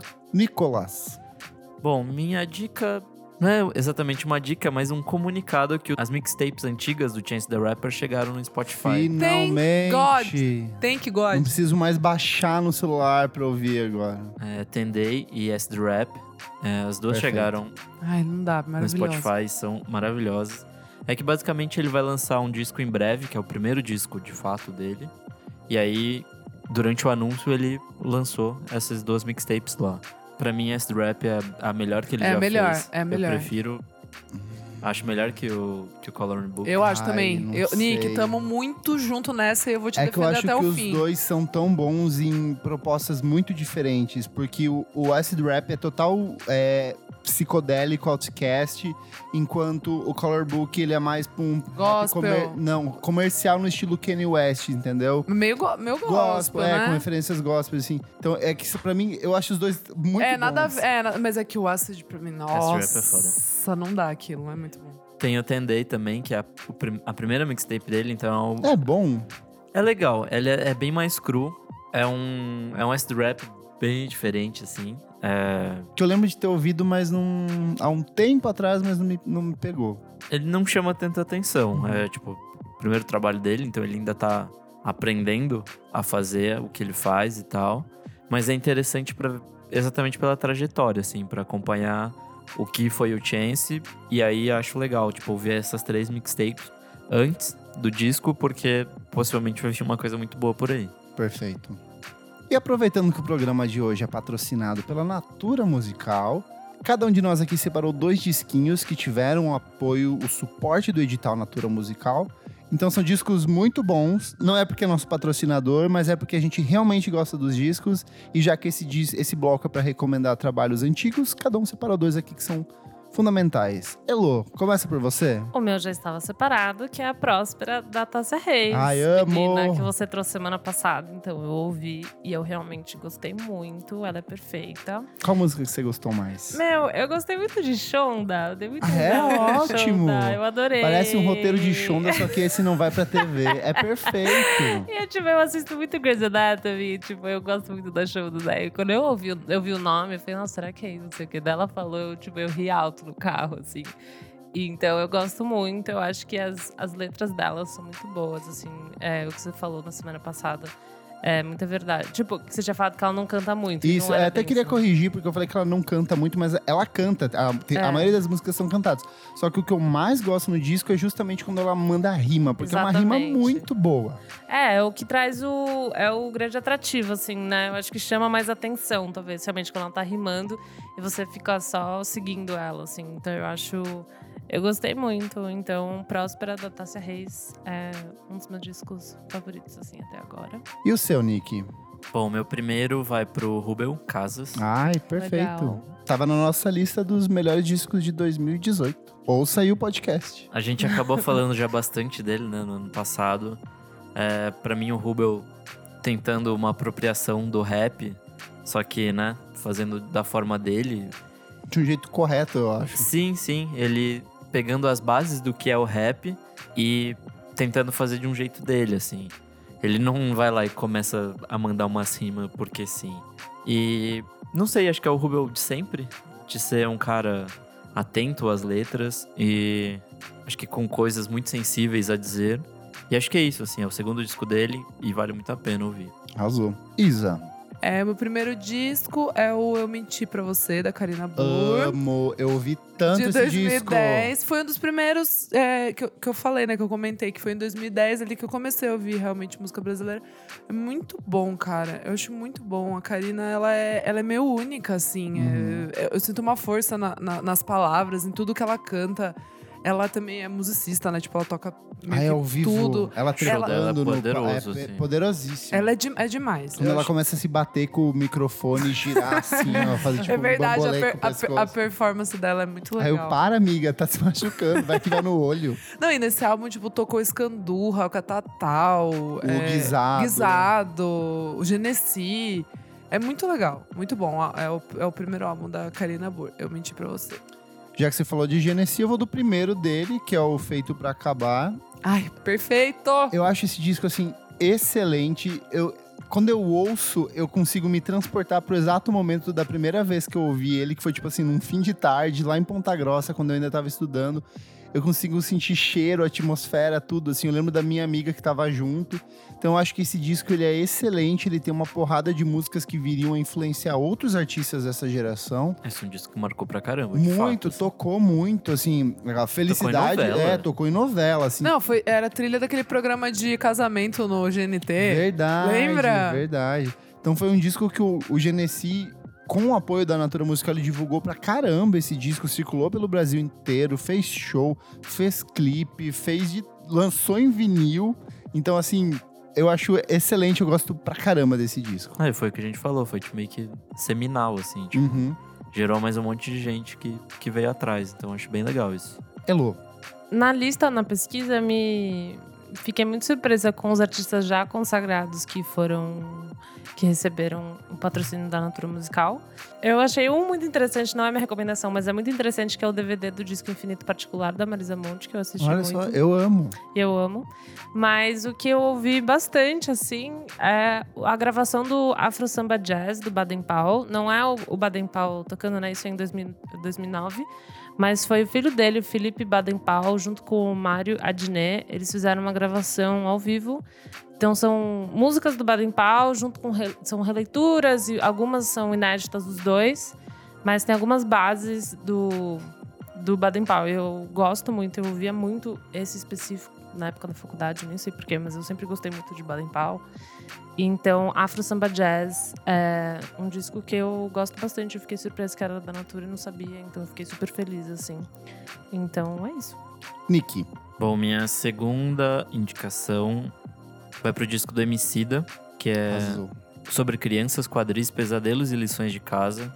É, esse é um disco incrível, acho que foi mais uma mais um disco que basicamente moldou a carreira dele atual, assim, que tipo, acho que foi a mudança dele, né, para esse rap um pouco mais pop e tal. É, é o mais pop. É o que tem participação da Vanessa da Mata, tem participação do Caetano Veloso. E ao mesmo tempo que ele consegue ter umas músicas bem porradas, assim, ele tem aquelas fases pop, tipo Passarinhos com a Vanessa da Mata.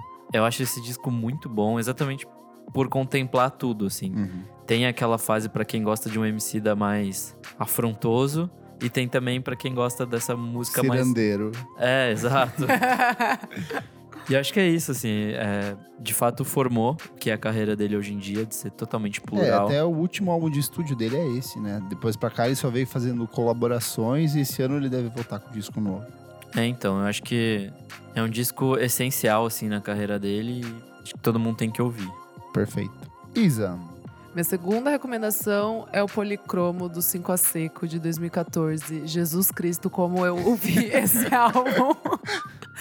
eu não sei o que acontece comigo. Tipo assim, 5 a Seco não seria. Não sei, talvez não seria uma banda que eu fosse tão fã, pensando nas outras coisas que eu, que eu escuto, Eu sabe? acho até estranho É, quando você fala é- é que est- gosta. Eu amo, eu amo Cinco Seco. E eu lembro que na época é, eles tinham lançado em 2012, né? O ao vivo lá no Ibirapuera. Eu amava aquele álbum. Mas assim, era ao vivo. Eles já lançaram o primeiro álbum sendo ao vivo, sabe?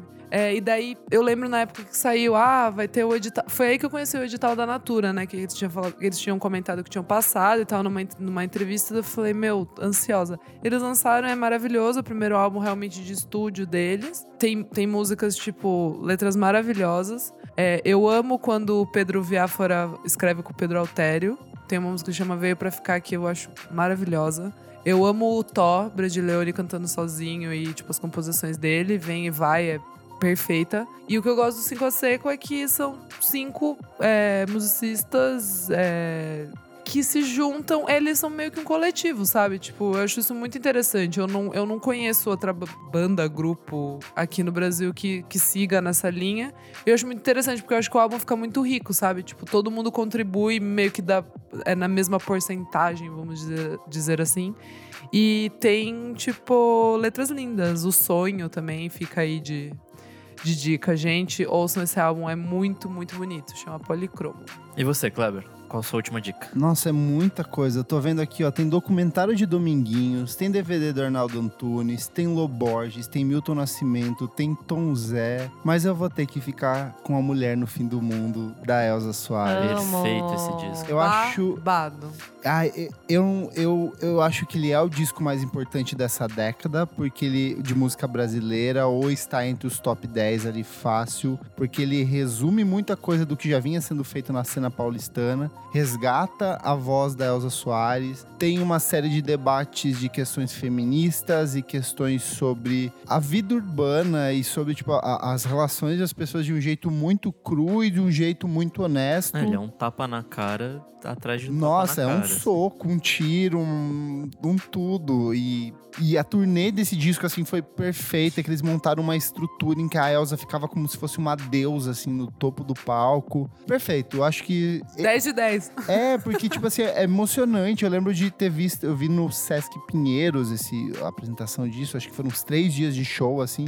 E era excelente a performance. Porque a- a- você vê que a, a Elsa, ela tá já fisicamente comprometida, mas a entrega dela ali no palco é uma coisa absurda. E esse disco inteiro é um absurdo. Então eu recomendo muito Elsa Soares, A Mulher do Fim do Mundo. Boa. Fechamos. Fechamos. Várias diquinhas aqui, muita coisa boa pra você Oh. ouvir. Eu só queria acrescentar que estou extremamente ansioso para o próximo disco da Tuyo, que será patrocinado Eu também, também, né? eu também. pela Natura Musical. Perfeito.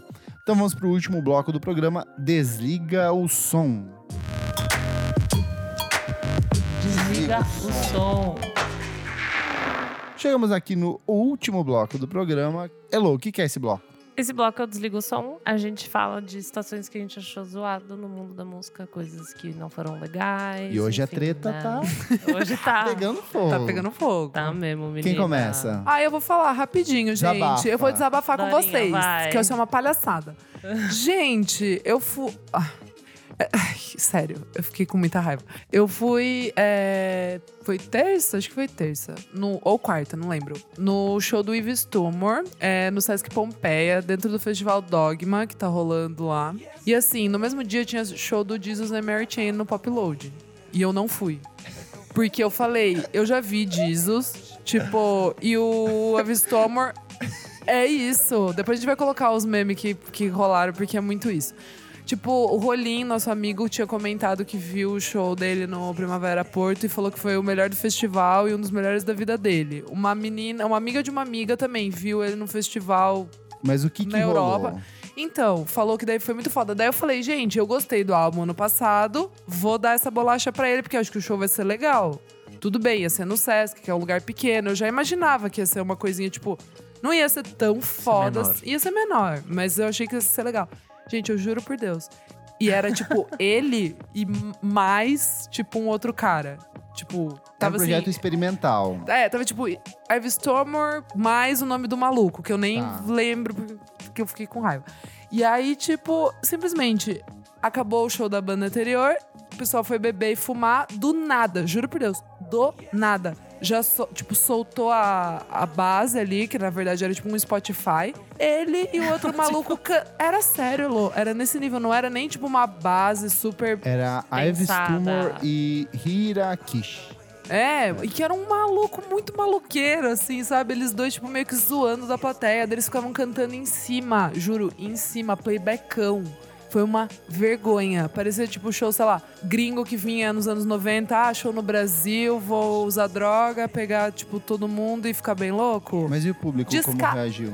Meu, eu nunca tinha visto isso. Eu achei que todo mundo ia ficar meio pagando pau, tipo, os indie, nossa, que da hora, meu. Não, simplesmente a galera entendeu mesmo que foi um lixo e começou todo mundo a ir embora. eu fui embora. cagada. Eu fui embora, tipo, acho que na metade do show. Sério. Foi tipo, Tava deprê. esvaziando mesmo? A Fo- galera Tava tava esvaziando real, assim, tipo, a galera começou a ir embora e eu nunca tinha visto isso tão orgânico, sabe? Tipo, a galera começou. Nossa, que a ir embora. E assim, todo mundo passava por mim, tipo, que eu tinha uns amigos, assim, que todo mundo falava, mano, o que, que é isso, sabe? Tipo, o que, que tá acontecendo? Não, é foda de desrespeito. né? Falta- Exato. Gringos, não, não achem que a gente é pouca bolacha, tá? Porque que eles vocês se queimam. É que É, é eu que- acho que, na verdade, foi falta de grana, assim, pra trazer a banda. Então, mas daí porque- não vem, Nick. Então, mas não era Mas não vem, banda, cara. não era o projeto que ele lançou no passado. Era Mas ele um cantou. outro- Não, mas ele cantou. ele Sim, cantou. mas ele cantou uma música ou outra, mas não era as coisas que, com a mesma estrutura Então, que ele sabe o que, lançou. que é, Kleber? Eu acho que ele nunca tinha feito essa parada.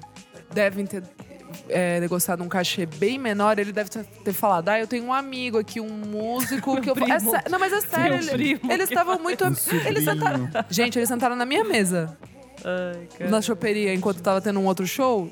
Tipo, eles sentaram na Ah, mesa assim, eles estavam Turmor é cagando. desconhecidíssimo aqui. Não, Isa. mas tô falando que eles cagaram, entendeu? Tipo, não estavam lá se preparando. Acabou o show da outra banda, eles saíram da mesa, tipo, era uma mesa grande, assim, aquelas do choperia, né? Aí, tipo, eles levantaram e começaram o show. Você tá entendendo? Entendi. Tipo, eles meio que cagaram. E foi muito bizarro, gente, porque ele cantou várias do, Do último disco. último disco. Olha, um papelão, um papelão. E todo mundo entendeu que foi um papelão. E ele se queimou. Desliga o som. Desliga o som, nossa, péssimo. Desliga, menina. E você? Vou eu, vou eu Vai aqui. É a treta com o Jack White. Conta. só, só lá pra gente, conta pra O gente. que, que aconteceu? O Jack White voltou com Raccoon Tears, tá fazendo a turnê de divulgação, vai vir pra cá, vai tocar no Pop Load Festival desse ano. E aí o Jack White deu uma entrevista pro Irish Times, que é um, um jornal que eu imagino que seja irlandês. Chutando. E aí, tipo, em determinado momento, o jornalista perguntou por que que demorou tanto pra voltar, e o Jack White respondeu meio que brincando assim, ah, depois que o Brandon Benson se curou do alcoolismo, eu me joguei na heroína, né? Só que, tipo, brincando. Daí ele continuou falando que, ah, as coisas são assim mesmo, leva-se tempo pra produzir, porque era o primeiro álbum deles em 11 anos. O problema, a Spin Magazine, ela viu essa entrevista e achou que, tipo, a resposta do Jack White É foi verdade. real. Então eles divulgaram como Jack White afirma, sei lá, ter vício em heroína. E aí a revista, obviamente, falou que entendeu errado, fez uma retratação. Só que o Jack White utilizou disso para criticar todos os outros veículos de comunicação que, segundo ele, utilizam de conteúdo clickbait com base nas coisas que ele fala. Que o Jack White é um cara que não usa telefone, que o Jack White é um cara que não usa tecnologia, que ele é avesso a todos os tipos de tecnologia. Tipo um Amish, né? É, Vive no bosque. E tipo assim, aí ele fez um post meio que ironizando esse comentário da Spin, mas ele já aproveitou pra descer o, o- A a, lenha a na Pitchfork, no Stereo Gun e na Noise. Aí eu fiquei pensando assim, ok, ele está certo em fazer esse tipo de cobrança e tá certo em falar que, tipo assim, as marcas, es- esses canais utilizam de matérias clickbait. Problema é assim, Jack White, você tá com quase 30 anos de carreira e você continua dando resposta irônica, você tem que selecionar verdade, o que você né? tá respondendo, amigo. O cara vai utilizar aquilo que for mais vendedor. E isso é independente de jornalismo clickbait. A imprensa vai vender por aquilo que é o que chama atenção. A gente tem que despertar a atenção das pessoas. Então, assim, É a triste, triste realidade. é, gente, eles precisam vender matéria. E E infelizmente. querendo ou não, ele falou isso. É, ele falou isso. Foi tipo, Exato, não é fake news. você não. Cara, pra você usar de ironia numa entrevista, você tem que conhecer muito jornalista que tá conversando com você, senão facilmente passa como real. É aquela, aquele- aquela comunidade do Orkut lá, o primeiro erro de usar ironia, sabe? O segundo erro de usar ironia é que as pessoas acham que você tá falando a realidade. Então, assim, eu acho que o ponto dele tá certo, só que existe sim um despreparo dele na resposta que ele deu. Senão, tipo, Foi inocente de achar que não, né? Que é, tipo, ai meu Deus, estou só brincando, vocês que me interpretaram errado. Desliga o som. desliga o som. Jack White pra imprensa. Jack White. Vamos lá, Lu, o seu é o mais sério aqui hoje. Ai, o meu é da Quem Taylor. que é? De novo. A Taylor Swift, Ah, lá, gente. Para lá quem vai. não sabe, a Taylor Swift, é, ano passado, trocou de gravadora. Ela saiu da Big Machine Records e foi pra Republic Records, que é dentro da Universal. E ela quebrou, era um contrato de 10 anos. Ela não quebrou, né? Ela acabou o contrato. E ela tinha a chance de, de renovar. Porque todos os outros, os antigos CDs dela estão nessa Big Machine Records. Então, Pra quem não sabe, o disco, as músicas, as letras, parte dos royalties são da Taylor, só que não pertencem a ela, porque é a gravadora quem custeou a produção desses discos. O Scott Borchetta, que é da Big Machine Records, foi o que achou ela em 2005, lá no Bluebird Café. Então, ele que custeou toda a produção dela. E os seis primeiros CDs são da, da Big Machine. E então, para ela sair, deram a chance dela... A cada CD lançado, ela iria ganhar um CD da Big Machine, sabe? Então, ela teria que lançar mais seis CDs na Big Machine. Assim, é uma merda. O sistema de gravadora é totalmente tóxico. Ela não aceitou. E daí, quando ela saiu, a Big Machine foi vendida pro Scooter, que é aquele cara lá do Justin Bieber, que todo mundo já viu, caralho. E também foi. Manager do Justin Bieber e da Ariana Grande hoje em dia, e da Demi Lovato também, se não me engano. E foi do Kanye West também. É. E daí ela fez um puta de um post no Tumblrzinho dela falando isso, que, que ela estava totalmente decepcionada, que esse cara era tipo um puta de um bully, que fazia bullying com ela todos esses anos, e que é, ne- nem foi dada a chance pra ela comprar os royalties do, desses seis discos dela que já foram lançados. Foi um negócio de 300 milhões de dólares. Ele comprou por 300 milhões de dólares a Big Machine, junto com todos os royalties do. do as masters, né? Não é royalties, desculpa. As masters desses CDs lançados. E ela fez esse texto no, no Tumblr, que daí o Justin Bieber também postou, tipo, meio que Veio, a internet Veio dividiu em a favor da Taylor e contrários à Taylor. O que, que você é? Cara, eu acho assim, ela é. Eu acho que existe sim um aspecto machista da manipulação desse cara de perseguir ela e de, tipo, muito. Olha só como eu sou pausudo e eu vou comprar as suas músicas e agora as suas músicas são minhas. Sim, é extremamente machista e tóxico e manipulador. Só que assim, Fia, é indústria, você tava aí desde o começo, você sabe como funciona. É, concordo que talvez ela talvez não tenha tido esse, essa a possibilidade de comprar de volta as músicas, mas indústria é isso aí, sabe? Bola pra frente, infelizmente nessa você perdeu. Já aconteceu com Beatles, já aconteceu com uma porrada um de outros artistas. gente se fudeu nessa. O que eu fiquei mais chocada é que o pai dela é, parte, é um shareholder da Big Machine. Ela já sabia pra quem ia ser vendida, ela já sabia de tudo isso. E eu não gosto dessa ati- atitude da Taylor de fingir que ela é a vítima, tipo assim. Uhum. Sim, concordo. Fiquei sabendo junto com todo mundo. Cara, essas são as suas músicas, suas masters. É óbvio que você já sabia disso muito antes de ser vendido. Você já sabia quem ia comprar, você já sabia de tudo, sabe? Eu acho que fica um papel, assim, que ela começa a fazer todo mundo de bad guy. Daí a mulher do Scooter veio falar, porque ela começou a falar que ele era um puta de um bully, que daí na época do, da, do Kanye West ele fez, tipo, revenge porn por causa daquele clipe que, ela, que ele fez um monte de gente pelada e ela era uma delas. Então vira uma situação que todo mundo é horrível, tipo, monstro, e ela é a vítima que, assim, ai, os meus discos, o meu legado foi roubado de mim, eu não tive a oportunidade de comprar.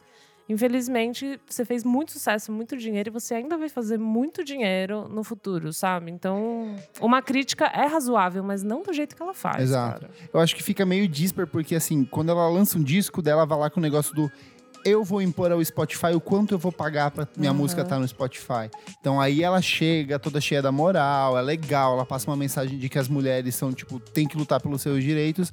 Só que daí quando chega numa situação dessa, ela faz assim: ai, gente, eu sou a Xuxa, eu não sabia, sabe? Sabe o que que é? A garota inocente. Ela tenta fazer as coisas, tipo, ela tenta mudar a indústria, só que daí ela vai lá e faz de uma forma mimada. Sim. Tipo, pra mim, sabe assim? Tipo, ela tá pensando só nela, assim. Acho que ela não tenta mudar a indústria, ela tenta. Não, mudar ela a indústria se for dela. a Não, favor ela dela. né? Então, é isso que eu tô falando. Ela tenta mudar É, a indústria, sim. pra ela. Só que daí. Não, então, mas ela tenta. Tipo, tudo que ela falou, tipo, é é, legítimo, aquele papo, tipo, que ela não queria pôr no Spotify e tal. E realmente, ela mudou algumas coisas, mas sempre também essa coisa de tipo, ah, é o meu que. Ai, eu queria o direito da minha música. E ai, ninguém sabia e eu não fiquei sabendo. Aí já mete lá o nome da Kim Kardashian, tipo, no meio, Ué, tipo. umas histórias sabe, passadas, umas que coisas- teoricamente tipo assim, o disco novo é, é Butterfly, que ela tá Exa esquecendo. de Lover. isso, tipo, e ela é. ficou amiga da Katy Perry no clipe novo, tá ligado? Daí, ela vem, daí eu falei, ah, da hora, acho que agora ela vai chill, assim, tipo, porque ela me irrita nisso, assim, que ela não para. Ela fica, tipo, querendo cutucar. Aí agora vem, vem com esse papo, mano. Ah, para, tipo. Senta lá numa mesa com um monte de advogado. Ela pode pegar o advogado mais foda do mundo, velho. Mas a questão é essa, não tinha nada que ela ia fazer legalmente. Então pronto, né? então acabou, velho. Não acabou. vem querer, tipo, sabe? O cara deve ser um merda, realmente. Sim, o cara Não, é um ele bosta. é um bosta Real- bosta. realmente, é o E fez pó. isso pra cutucar, mas assim, infelizmente ele pagou 300 milhões de reais pra isso. Então, assim, né? Espero que a- ao menos ela tenha aprendido com, É. com essa nova fase, sabe? É isso. É. Desliga o som, Taylor. desliga, desliga. Tem uns comentários rapidinhos aqui pra ler. Mensagem do Marcos Bacon. Ele falou assim: ah, arroba podcast VFCM. Observação: o festival onde rolou o doc do LCD Sound Systems era no Creators Project. Ah, era arrasou. isso. a gente Nossa, comentou na semana passada e esquecemos completamente. Lá no nosso site, no especial Saúde Mental e Música, a Catarina comentou: Crumb é ótimo. Boa. Boa. Eu tenho um também no Instagram. A letra N, o arroba dela, me mandou. Elô, adoro o VFSM e adorei o que você falou sobre rock triste no, no episódio sobre saúde mental, de ser de homens brancos héteros. Eu sou de BH, contato direto com a geração perdida. Sempre Nossa, é chamei o epicentro. de boy club do Bolinha. Recentemente estão colocando Mina. Uhum. Quando nós mulheres fazendo, fazemos músicas tristes, somos fracas, mimimi apaixonadas. Valeu pela real. Arrasou, Adorei, lacrou, militou, lacradora. mudou o Brasil. É, amei. Comentário do Gusti.gel, lá no nosso Instagram, arroba podcast VFSM. Gosto muito do podcast. Leve, muito informativo e viciante a respeito da última edição do nosso programa.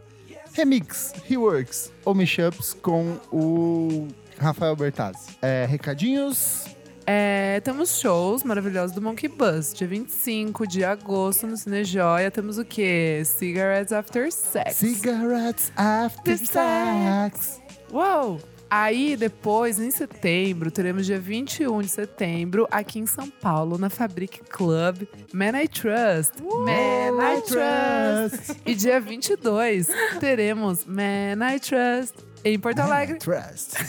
Man, I trust. Aonde? Em Porto Alegre, no, no Agulha, né, Nick? Exato. E É quem isso. abre o show em São Paulo? A Ima, E quem abre o show no Rio Grande do Sul? o Terno Rei. Olha só. Que dobradinha, hein? Eu amei. Muito bom. Dois artistas que lançaram excelentes discos brasileiros este ano. É isso.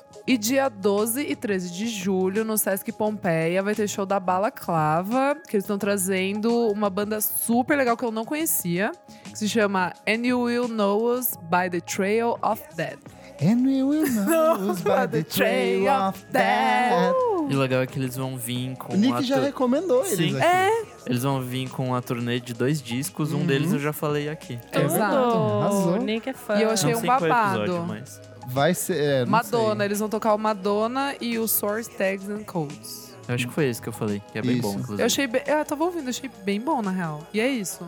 E eu vou discotecar sexta-feira em Piracicaba. Olha ela. Turnê interior! Vai, loucas. Enfim, pra quem for de Piracicaba, vai ser no Casarão Music Studio às 8 da noite. Discotecagem, revista Balaclava. Pega essa... Discotecagem, revista, balaclava. Balaclava. Uh. É isso. E quem vai tocar? Raça e, ama... Raça e Amassasse. Yamassaci. Uh.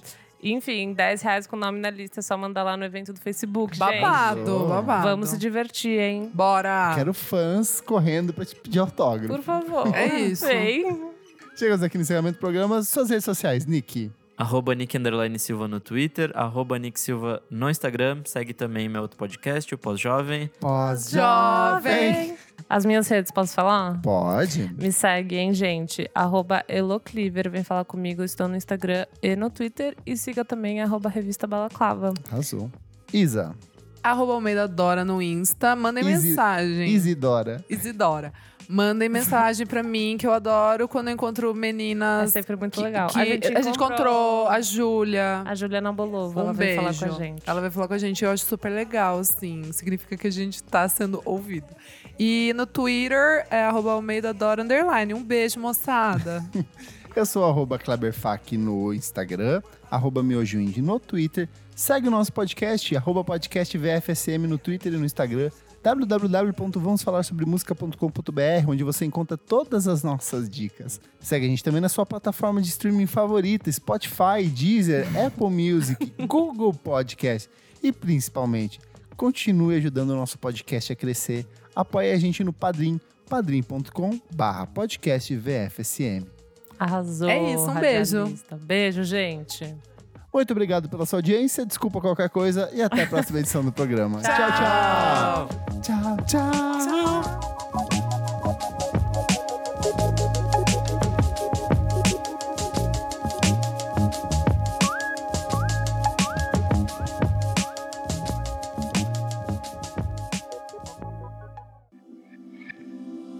Esse podcast foi editado por Nick Silva.